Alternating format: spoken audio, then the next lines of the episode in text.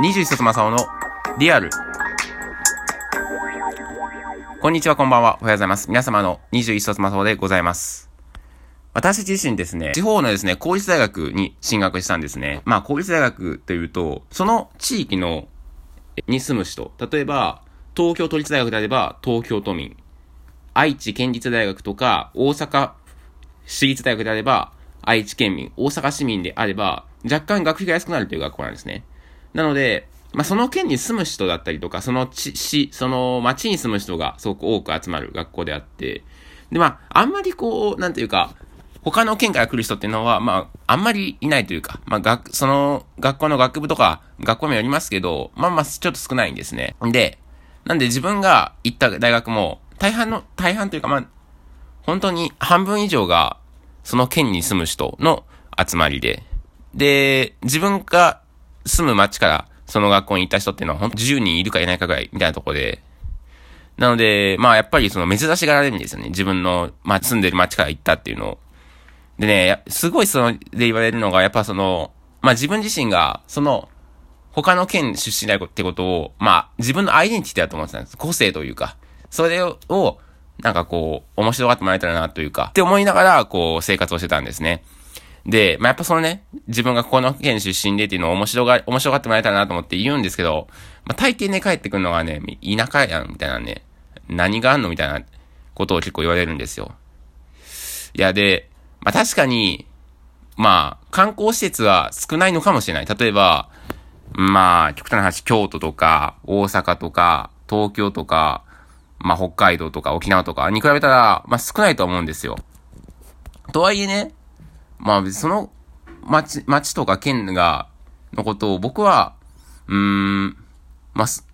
ど、どちらかというとその地元出た理由っていうのは、その地元が嫌だったからというよりも、その地元に住む、住んでいる同級生とか、まあ、家族とかがあんまちょっと距離を置きたいなと思ったもんですから、まあ、出たっていうのが一個あって。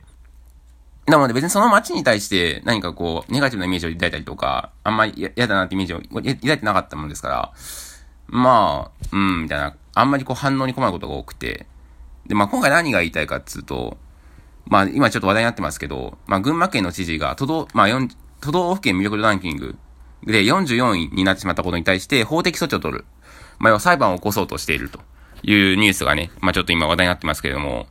で、僕自身ね、そう、このニュース見て思ったのが、そもそも魅力って何なのと思って、都道府県の。都道府県の魅力って、都道、このなんかね、ランキング、まあ見てみるんですけど、今。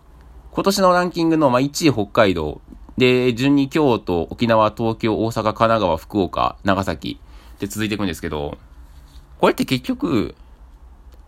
ね、あのー、まあ、いろいろ調査項目あるみたいなんですよ。でもこれって結局なんか観光施設が多いかとか、あの、よくテレビで取り上げられるかとか、なんかそういう単純なね、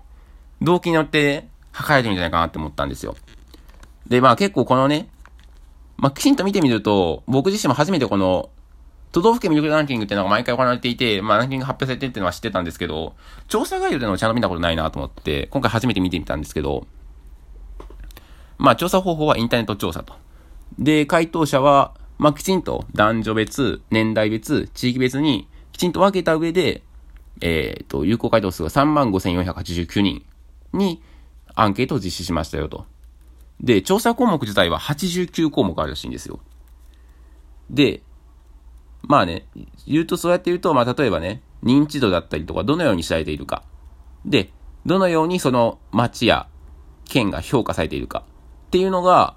大きくこの二つが、まあ、調査項目らしいんですね。で、結局ね、こうやってね、まあ調べると、まあ確かに89目項目あってきちんと調べられてるっていう感じがするんですけど、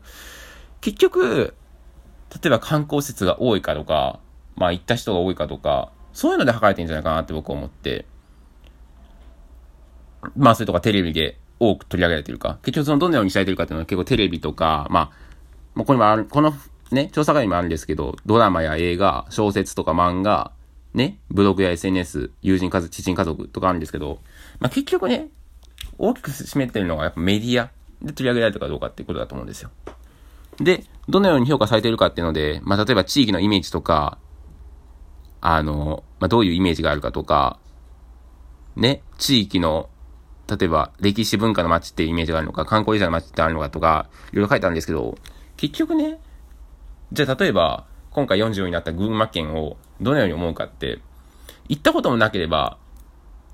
わかんないと思うんですよ。で、そのち、その人その地域に住んでる人しかわかんない魅力もあったりすると思って。で、そういうね、魅力とかをね、他県とかね、の人がね、とやかく言うのは僕はなんか違うのかなって思ったりするんですよ。で、そもそもね、じゃあね、このね、県のね、ランキングだって、例えば群馬県44位ですけど、本当に群馬県のこと知ってたら、群馬県のいいとこって絶対あると思うんですよ。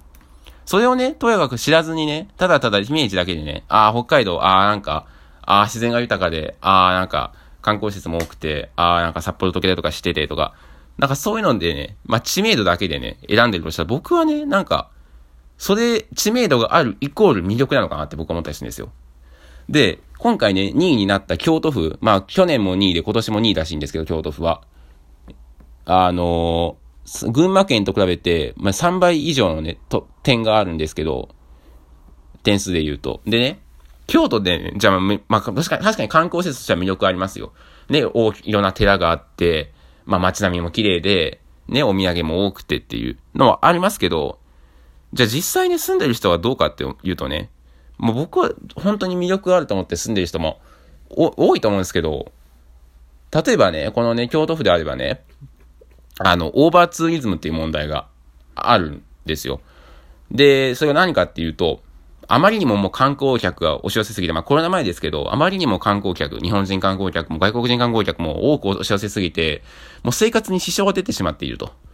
ね。まあ、バス、バスは遅れるわ、渋滞はすげえ発生するわ、なんか観光客のマナー悪いからゴミすぐ落ちるわとか。なんかそういうのを考えるとね、じゃあ果たしてこの京都府に、それは観光としては魅力あるかもしれないけど、住むってなった時の魅力はないんじゃないかなって僕は思うんですよ。まあ確かに今回のね、ランキングで言うとね、観光、目的、観光をね、主に目的としてるのかもしれないですけど、果たしてね、このね、魅力度ランキングっていうのがね、正しい尺度でしか書かれてなかった僕はね、結構ね、疑問に思いました。で、すごい思うんですけど、自分の、まあ、住んでるね、街をね、こうやって、ねまあ、都道府県魅力度ランキングで測られてね、まあ、下の方でしたよと。でも結局ね、自分が住んでて、住んでる人しかわかんない魅力ってあるじゃないですか。例えば、うーん、自分が住んでいる街だと、あの、まあ、あんまり言うとバレるか。有名な建築家あの、明治時代の、もう日本史に出てくる、の授業だったら絶対出てくるような建物を作った人の建物っていうのが、この、今自分が住んでいる街にあるんですよ。あの、それ、まあ僕もあんま知らなかったんですけど、その正直。高校生ぐらいまで。でもそれ知って、わ、すげえなと思って。まあ、この街をね、大学出る前、出るときに、この街出るんですけど、その前にきちんと見に行って、やっぱすげえなって思って、あの見本史の教科書で出てくる建物を作ったあの人が、この、今自分の街に住んでて何気なく見てる建物を作ってるんだって。すげえなって僕結構ちょっと感動して、それをあの、見に行って。なんかそういうね、でも結局多分それって、まあ、高校生まで知らなかった自分もありですけど、他の人たちには知られてなくて、おそらくこの都道府県魅力度ランキングを回答した人は、このことを知らないと思うんですよ。きっとね。だってまあ、知名度ないし、ぶっちゃけ北海道とかの方がやっぱ知名、知名度とかあるじゃないですか、観光施設とかの。で、うーん、なんかまあ難しいんですけど、これ。まあね、観光施設があるから魅力的とか、観光客がいっぱいいるから魅力的とか、テレビで大きく取り上げられてるから魅力的っていうのが、のの尺度で書かれたのが、この僕は都道府県の魅力度ランキングだと思っていて、でも、実際によくよく考えたら、京都や沖縄や北海道に住んでる人たちが、わあ、うちの県本当魅力的だわって思ってるかっていうと、僕はそうでもないと思っていて、で、逆にこの、例えば下の方、群馬とか、まあ今年最下位が茨城ですけど、に住んでる人が、うん、うちの県全然魅力的じゃないなとか思ってるかっていうと、僕はそうでもないなと思っていて、でね、もちろん、今回は観光の尺度で測ってるのかもしれないけど、住んでる人の実際の声だったりとか、そういうのも加味した上で、作るんだったら作んねえと、まあ、あるのかなと思っていて。んで、これただの偏見のランキングですから、まあね、群馬県の知事が怒るのもすげえわかるんですよ。ただの偏見のランキングで、やいや言われて、で、群馬最下位が、あ、群馬、群馬44位でしたっけ？あ、44位ですよね。44位って、つって、これでね、例えばね、ああ、そこ魅力、魅力ねえんだ。あ、だったら行かんとこうってなったら、今ね、コロナでね、観光業界とかすごい大変なわけですよ。ね。もう、少しでも人が欲しい。少しでも観光客欲しい。今外国人観光客来れないですか？日本人観光客だけにしか頼れないという現状があって、もう少しでも客欲しいのに、こんなランキング発表されて、えー、群馬魅力ランキング最、ないのか。あ、茨城魅力ランキング最下位か。だったら他の上位の県行こうってなったら、この県での、このね、茨城とか群馬とかで観光業をね、営んでる人ね、大打撃ですよ。言ったら。ただでさえ大変なのに、さらに、このランキング、変なね、偏見だけで作られたランキングのせいで、あの、ね、韓国に帰ったら大変なことですよ。もうちょっとね、なんかこう、考えられないのかなと。本当に、